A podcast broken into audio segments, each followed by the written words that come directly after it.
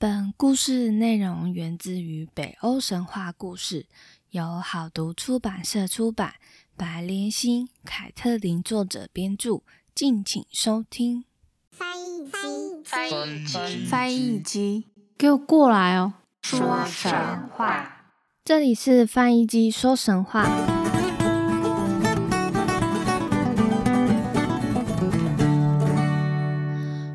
收听翻译机说神话，我是翻译机。又到了费尔森家族的时间了，我们就先来快速的前情提要一下吧。悉尼把自己所生的后代送给自己双胞胎的哥哥培养，当做复仇的种子。没想到西哥的血统让孩子们都非常的懦弱。于是，悉尼跟女妖交换条件，跟自己的哥哥生了一个孩子，叫做辛菲特利，作为十年养成复仇计划。他们途中还不小心变成狼人，而今天就是要开始从复仇的前篇开始说起。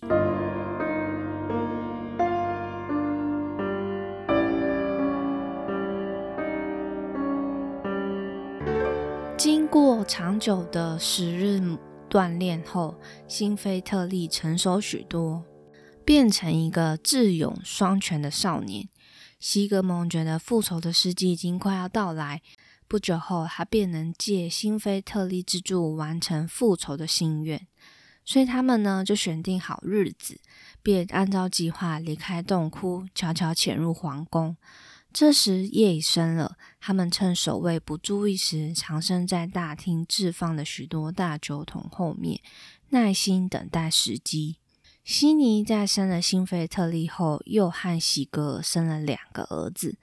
这天，这两个王子正在西格蒙和辛菲特利藏身的大厅里玩耍。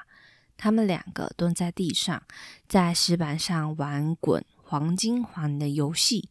这时，一只黄金环刚好滚到西格蒙和辛菲特利藏身的木桶后面，小王子追逐着黄金环跑了过来，突然看见两个陌生人，小王子一时之间被吓住了，他拔腿就跑，吓得赶快跑到父王西格尔那里，气喘吁吁的将刚刚看见的事情一五一十的告诉他。西格尔听完小王子说的话，满腹狐疑。他想想，这其中似乎有阴谋。正当他沉思的时候，悉尼已经起身，拖着两个王子飞奔到哥哥西格蒙和儿子辛菲特利面前。悉尼喘着气，把两个小孩子推到西格蒙身前，一脸坚决地说：“快，快把他们杀了！他们已经将你们的事情告诉西格尔了。快呀，现在就将他们杀了！”西格蒙大吃一惊，他回答说：“可是，悉尼，他们可是你的亲生儿子啊！”西格蒙还在犹豫之际，一旁的辛菲特利已经拔出剑，毫不犹豫地将他们两个当场给杀了。之后，他两手抱起这两个满身是血的尸身，冲进西格尔所处的卧室中，砰一声的把王子们的尸体丢在西格尔面前。把西格吓得跳起来，西格大声的叫：“快来人呐！有刺客来人呐！”不一会儿，西格尔的侍卫啊、家臣都匆匆忙忙的跑过来，把西格蒙和辛菲特利两个人团团围住。那他们呢，也都坦然面对重敌。经过一番激战，虽然他们英勇杀敌，但是人数实在是寡不敌众。最后，西格的部下纷纷涌了上来，将他们压倒在地上，并将他们加上镣铐。西格不甘心就这样让他们轻易的死去，他命令部下先将两个人押进大牢里等待处置。西格痛失爱子，又惊见早该命丧狼口的死仇西格蒙仍然在世，他越想越不甘心，一夜都无法睡觉。于是他决定想个办法，好好折磨西格蒙和辛菲特利，以消他的怒气。天色刚亮，他便召来家臣，命令部下用石块堆一个大石头的坟墓，中间呢用厚石块分隔成左右两室。密实的连小虫都无法飞过。这个石头的坟墓堆好之后，西格尔命人将被关在牢中的他们拖出来，分别丢进左右两间的石室里头，将他们活埋。这样一来呢，这样一来呢，被分隔开来的两个人根本无法互通讯息。西格正希望他们各自孤立无援，面对死亡的恐惧。那当他们呢被丢进石室后，家臣们便开始盖上石板，准备将石室封死，覆上泥土。这时，王妃悉尼匆匆赶来，她手上握着一束稻草，丢进石室里。不一会儿，坟墓就在家臣们合力下完全封住了。被关在石室里面的西菲特利看见母亲悉尼丢进来的一束稻草。他就以为里面包的是食物，但没有想到他摸到的并不是食物，而是一把宝剑。原来他的母亲悉尼丢进来的是奥丁的宝剑，那把原属于西格蒙的神怒宝剑。辛菲特利握着手中的宝剑，高兴地跳了起来。他心想：只要有这锋利无比的宝剑，这石室根本就困不住他。他把宝剑抽出来，刺入石墙中，使劲地将剑推向墙内，直到穿刺至西格蒙所处的石室当中。西格蒙惊喜地看见自己的宝剑，他想：这下子他和辛菲特利有救了。于是他和辛菲特利一推一拉，像锯木头般，用神怒宝剑将间隔着他们的石墙给割开了。他们割开石墙后，又合力挑开头顶上的石板，使劲的弄弯铁条，拨开覆盖着的泥土。不一会儿，他们已经逃出来了。这时候，夜色已深，偷偷趁着夜色潜回西哥的皇宫。全城的人都进入睡眠当中，四周一片死寂。他们捡来一大堆木材，悄悄地运入王宫大厅，点了一把火，一下子熊熊的火焰便瞬间冲上了天花板，一阵阵浓烟涌上来，火花四溅，火光很快的惊醒所有宫中的人。那被喧闹声还有熊熊火焰吵醒的席哥，就很狼狈的穿着睡衣赶快跑了出来。他惊慌的大叫说：“是谁呢？是谁放的火？”这时，一个洪亮的声音回答他：“是我们，费尔森王的长子西格蒙和我妹妹的儿子辛菲特利。西格，你难道忘了我的父亲和九个弟弟吗？”你的手上染满了我费尔森家族的鲜血，你可别惊讶，费尔森家族并没有如你所愿的彻底死绝。今天我便要你血债血还，偿我一家的血海深仇。西格蒙的话一说完，他便挥着手上的神怒宝剑砍过去，瞬间，西格的鲜血如涌泉般洒出，当场命亡。西格蒙终于一场多年的心愿，替费尔森家报了仇。这时呢，西格蒙大声呼唤着妹妹悉尼，眼看着火势越来越大，悉尼再不逃就会葬身火窟。他急急忙忙的呼唤悉尼，一心担忧她的安危。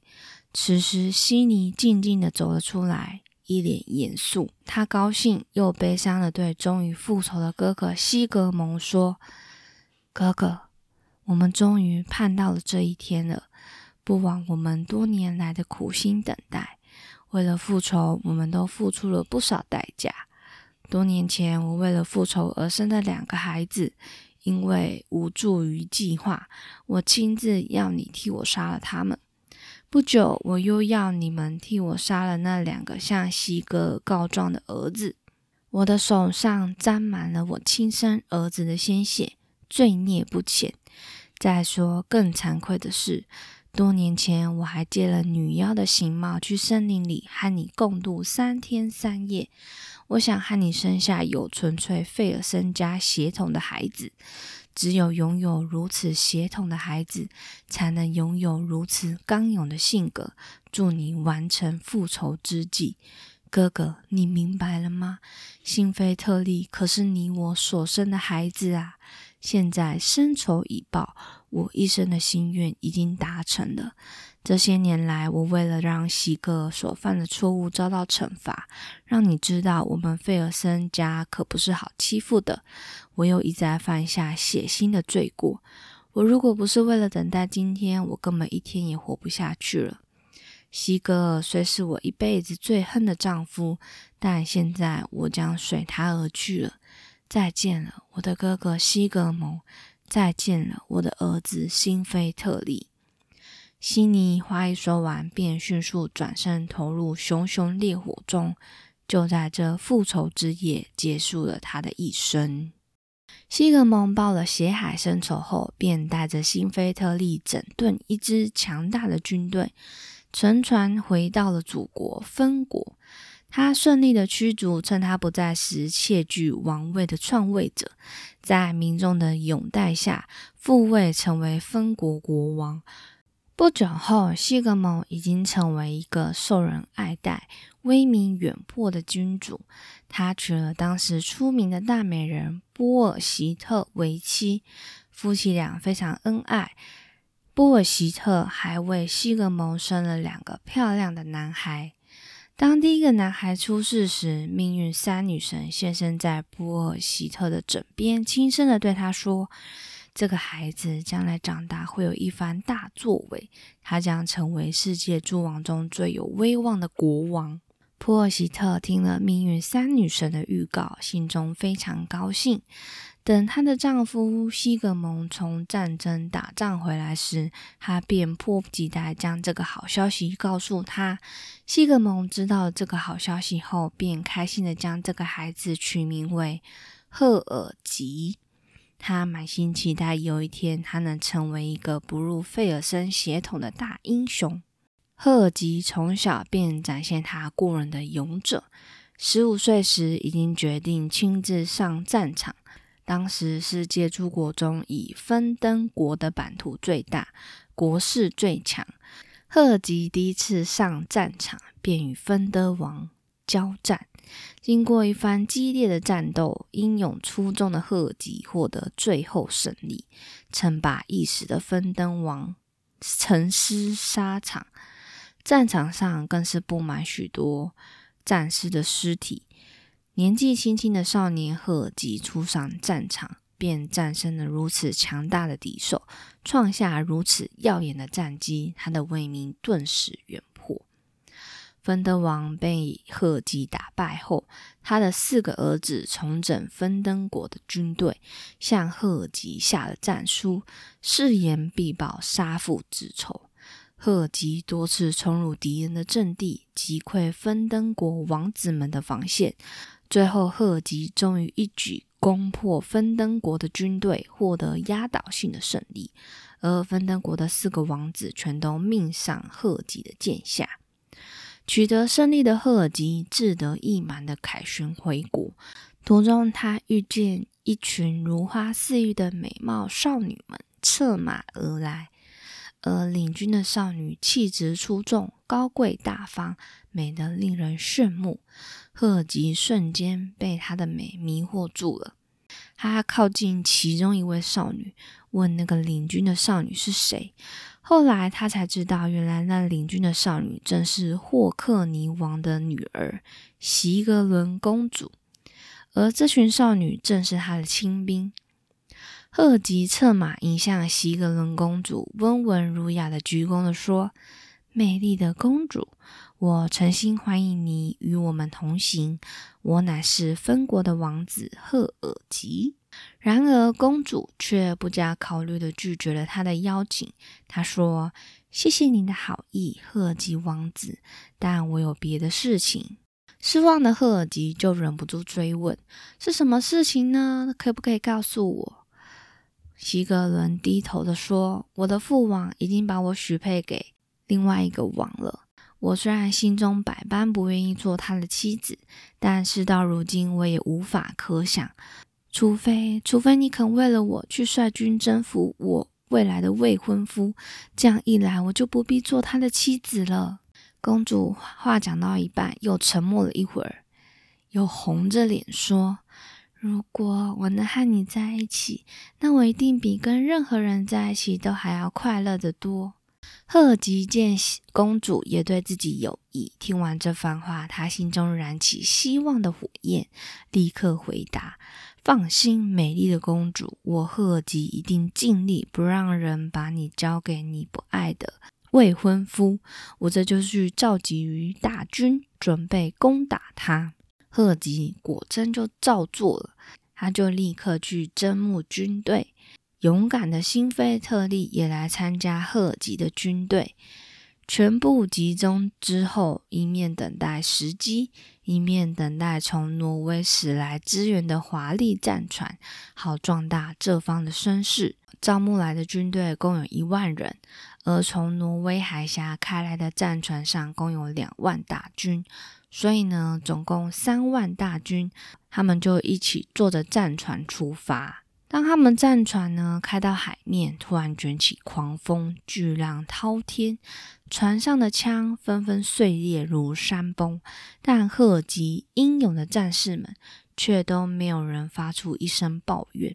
他鼓励着掌舵的舵手，并命令士兵张满帆，鼓张的船帆在飓风中飞舞。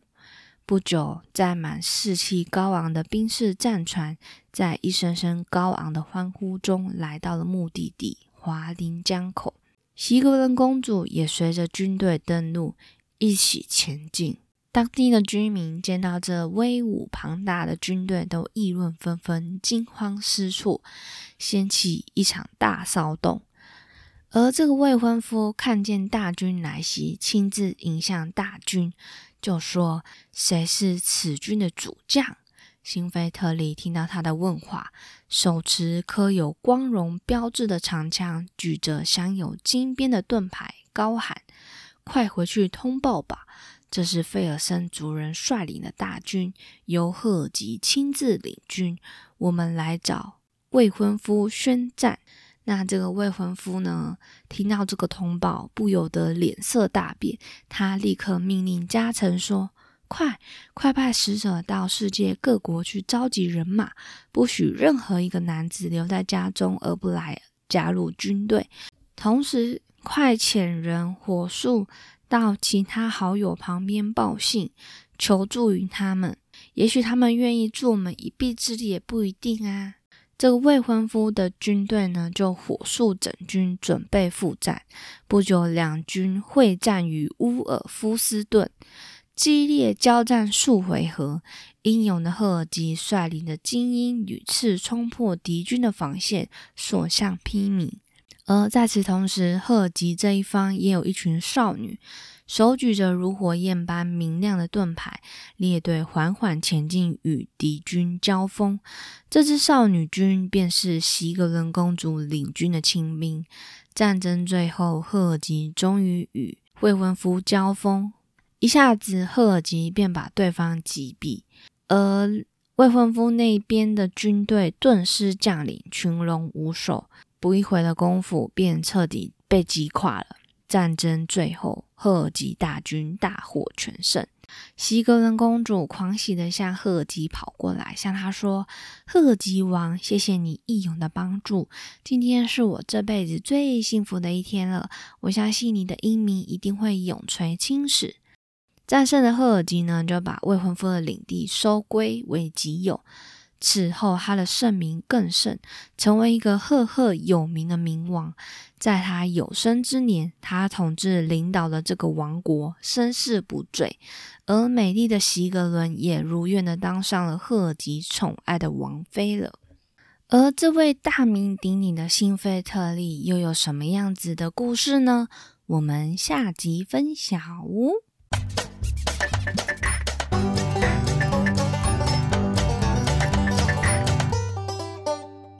的故事真的是很难得，为了红颜打仗而战胜的故事，就是真的为，就是真的为了心爱的女人而出兵，然后哎还赢了这样子。那今天的主角的名称我就没有明确的说出来了，因为我怕大家搞混。那详细的主角名字我会放在 show note 或者是 IG 上面，大家可以去看。因为今天的故事很难得，是为了红颜打仗而战胜嘛。那其实，在呃别的神话故事当中，也有类似的情形。这时候就一定要来回溯前面的神话故事喽。在希腊神话中最著名的战争就是特洛伊木马屠城，那也是因为第一美人海伦而打仗。当然，对于希腊那一方是战胜的，但是他们也损失惨重。而在特洛伊这一方就是战败的一方。我们就不要说离我们那么远的国家好了。其实，在中国的历史上，也有一些战争都是为了红颜而战。那是赢是输，这个就不好说了。在这里就举几个比较有名的例子。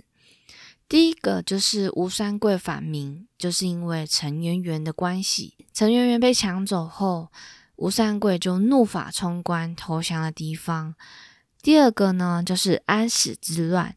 唐玄宗封杨玉环为贵妃之后，便一直沉迷于酒色歌舞，大臣们都认为这样不行，就在经过马嵬坡时，迫使皇帝赐杨贵妃自缢。第三个呢，就是烽火戏诸侯的褒姒与周幽王。传说周幽王为了褒姒的一笑，就乱点烽火。后来当真的敌人打来时，其他的诸侯认为周幽王也是逗褒姒开心，没有去理会。殊不知就导致西周灭亡等等的故事，就是一个放羊的小孩。难怪呢，就是大家都会说不爱江山，只爱美人，流传至今。那其实这些例子呢，跟今天的故事又有一点不太一样。虽然说都是为了美人，但是都不是去打一个战争这样子。对，都是为了要宠她开心啊，要讨好啊，然后逼不得已啊之类的。我觉得跟今天的故事的主轴有一点不太像。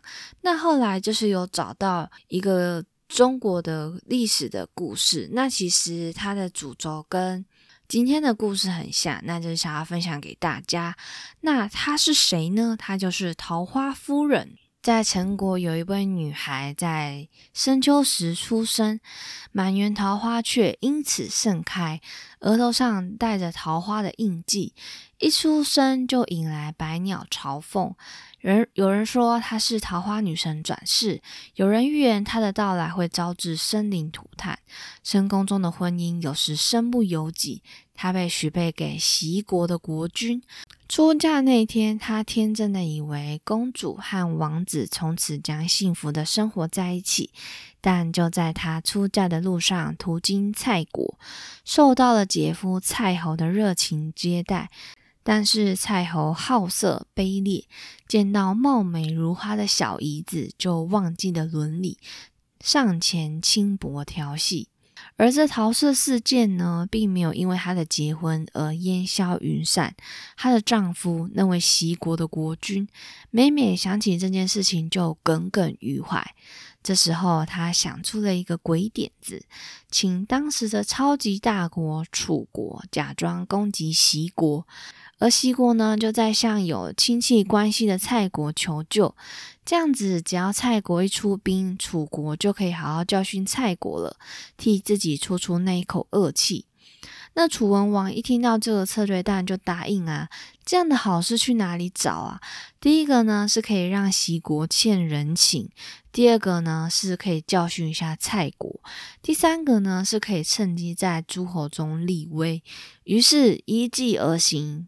他们打败了蔡军，活捉蔡侯。那这个当了俘虏的蔡侯，知道自己被俘是拜那个齐国的国君所赐，所以蔡侯呢就十分愤恨，在楚文王面前加油添醋，猛夸齐国夫人的美貌。这导致令楚文王心动不已，所以楚文王呢就令大将把齐国也灭了，抢走齐夫人。他屈辱的与楚文王生了两个儿子，却始终不与楚文王说上一句话。最后结局，他趁楚文王外出游玩的机会，与日思夜想的齐侯私会。并与齐侯殉情双双而亡，这个就被后人称为桃花夫人。对，那这个就是我觉得这个主轴跟今天的故事还蛮像的，就是为了女人红颜，然后去引发一个战争，那就是想要分享给桃花夫人这个故事给大家。那如果说大家觉得诶好像有更适合的故事啊，也可以再跟我说，我们再一起讨论看看。那以上就是今天的第四集小故事。喜欢听翻译机说神话的朋友们，欢迎到各大平台按下订阅并留言，也可以到 Instagram 或是 Facebook 搜寻翻译机说神话，都可以找得到我。